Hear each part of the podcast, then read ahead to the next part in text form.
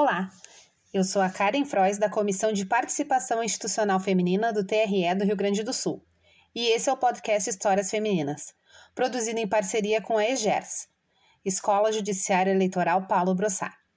Nosso objetivo é apresentar histórias de mulheres anônimas ou conhecidas e sua influência na história e sociedade. No episódio de hoje, vamos contar a história da imperatriz Dona Leopoldina, a mulher que formalmente declarou o Brasil independente de Portugal. Para a nova temporada do podcast Histórias Femininas, convidamos especialistas para aprofundar o tema de cada episódio. Para o episódio de hoje, a convidada é Lucília Maria Esteves Santizo Diegues. Lucília possui graduação em História pela Universidade Federal Fluminense, mestrado em História Social pela Universidade Federal Fluminense e é professora de História na Prefeitura do Rio de Janeiro desde 2005. No campo da história, atua na pesquisa sobre história das mulheres e participou dos encontros virtuais do Grupo de Estudos e Debates de História Pública, Conceitos e Práticas e dos encontros virtuais do Grupo de Estudos de Gênero e História das Mulheres da PUC do Rio Grande do Sul.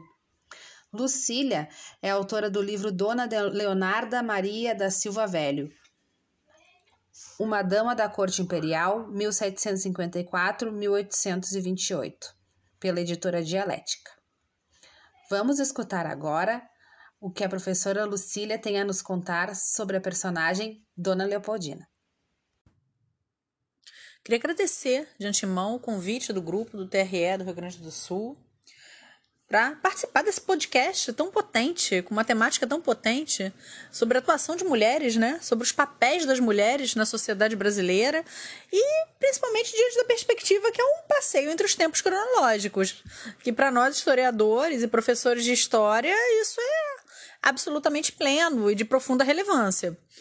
E eu divido, na verdade, essa minha fala, né, é, por duas temáticas né, por duas vertentes. Primeiro, que essa perspectiva mesmo de gênero, para tratar sobre a atuação das mulheres na esfera pública e na esfera privada, cujos papéis acabam se entrelaçando em vários momentos. Acredito que até hoje, no século XXI, a gente tem essa perspectiva né, de mistura de papéis.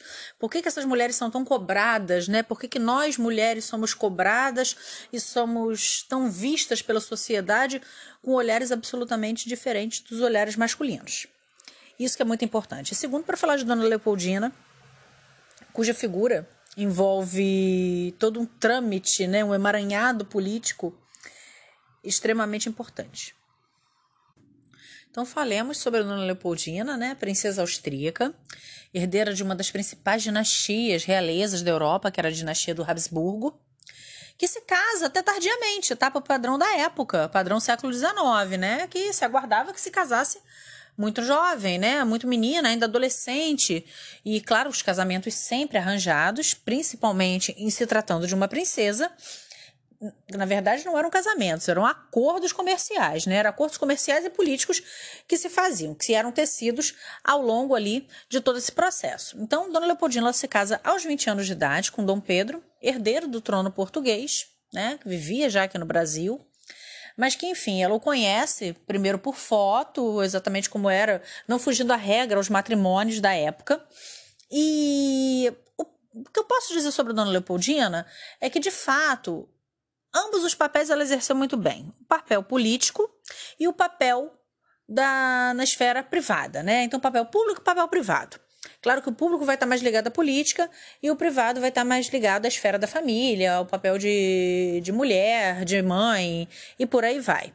Né? E aí o que, que se esperar, né? Mas ela era uma princesa. O que, que a gente pode falar a respeito disso?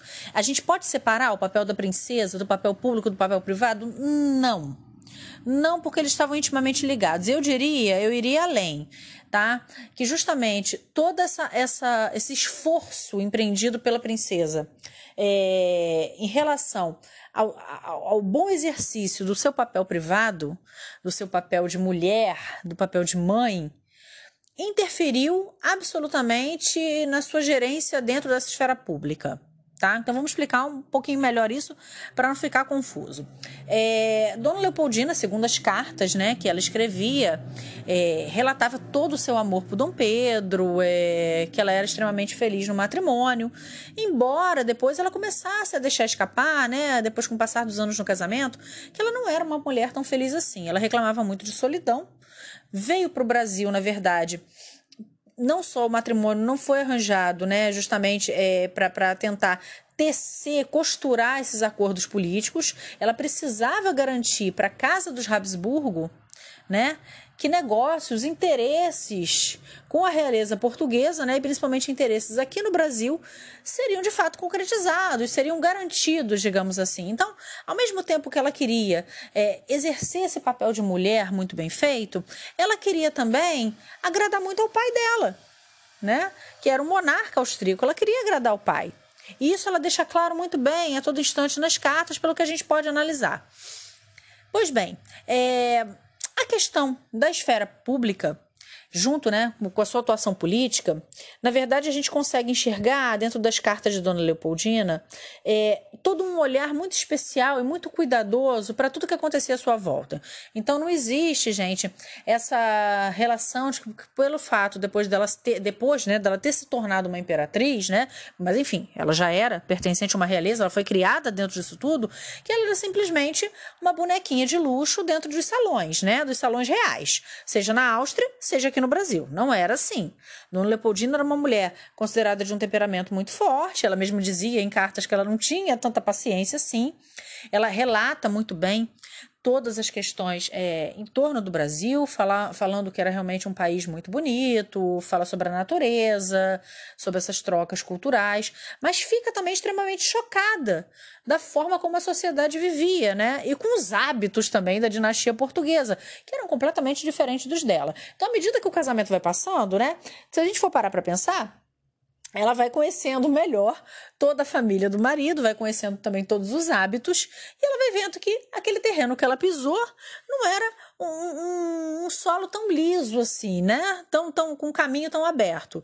Que existiam muitos buracos e que ela ia ter que saber contornar justamente para conseguir levar e manter a questão dos interesses austríacos garantidos aqui no Brasil. Então, é isso aí, eu já considero um entrelaçamento, da esfera privada com a esfera pública. Então, a gente pode ver como Dona Leopoldina ela era uma mulher extremamente politizada e política. Ela fazia política dentro dessa esfera privada.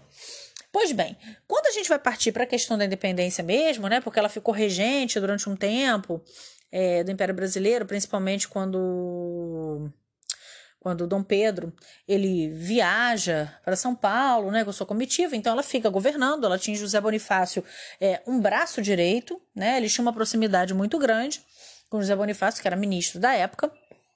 É, essa questão da independência, a gente pode falar através de duas óticas também, né? Tudo em história a gente acaba tendo umas duas vertentes para a gente analisar, né? Para conseguir ter uma análise mais correta e uma fazer uma reflexão muito mais fácil. Quando a gente fala da independência, Dona Leopoldina nas cartas ela deixa muito claro que ela está ciente de toda essa articulação né, existente entre lados liberais e lados conservadores, ao mesmo tempo que ela se dizia que não era conservadora, mas ela também não era tão próxima. Ela tinha, ela tinha uma proximidade com os liberais, mas não era tão liberal assim, porque ela também não era favorável que se abrisse tanto a política aqui no Brasil para as esferas mais democráticas, e aí a gente leva a entender as esferas mais democráticas, ou seja, não podiam ser dados, né, tão cedidos tantos direitos ao povo assim, e isso a gente não está falando ainda de 1824, a gente está falando, né, às vésperas da independência em 1822, porque também depois, né, da independência, quando Dom Pedro faz, em 1824, uma constituição na qual ele exclui determinados segmentos da população, né, fica sendo a constituição chamada Constituição da Mandioca, né, a constituição para os homens bons, Constituição voltada para os fazendeiros e grandes comerciantes, né, que tinha voto censitário, e o povo, por si só, é absolutamente excluído, né, as grandes massas são absolutamente excluídas. A gente vê em 1822 essas ideias sendo já costuradas, e principalmente no imaginário de Dona Leopoldina. Por quê? Essa articulação política que ela tinha, né, que ela já não era tão favorável às coisas tão democráticas assim, na verdade a independência ela vai se dar por quê?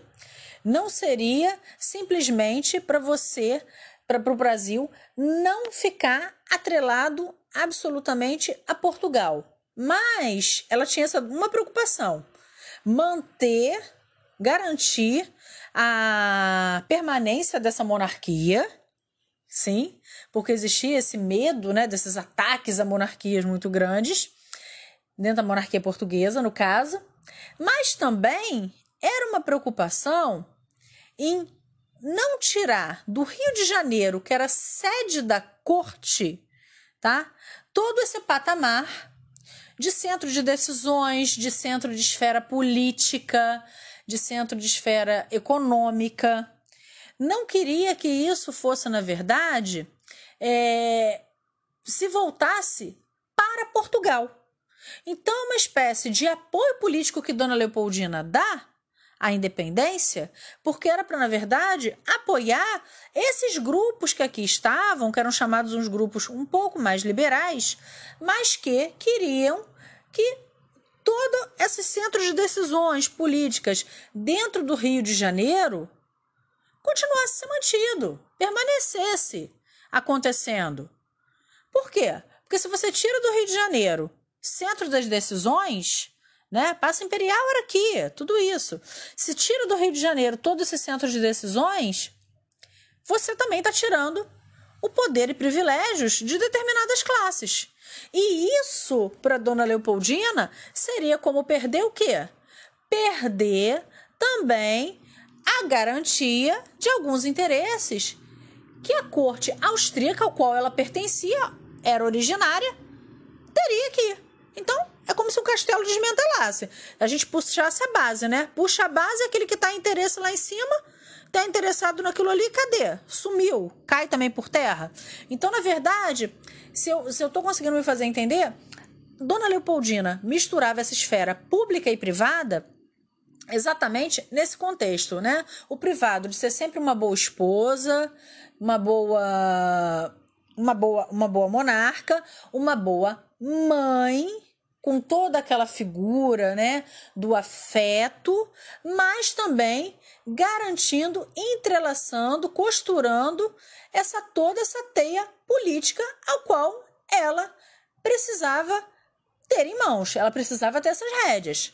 Porque se ela conseguisse garantir que o Brasil se tornava independente e que aí, de repente, o caminho estaria aberto para que a Áustria conseguisse determinados acordos aqui com uma certa facilidade, ela estaria cumprindo o papel dela dentro da política. Então é isso que eu tenho para falar sobre ela na independência, né? É a visão que a gente tem através das cartas que Dona Leopoldina escreve e deixa bastante claro isso. E chegamos ao fim de mais um episódio do Histórias Femininas, programa criado pela Comissão de Participação Feminina do TRE do Rio Grande do Sul e produzido por Gabriela Von Flebe, Karen Frois e Magda Cunha. Até o próximo encontro!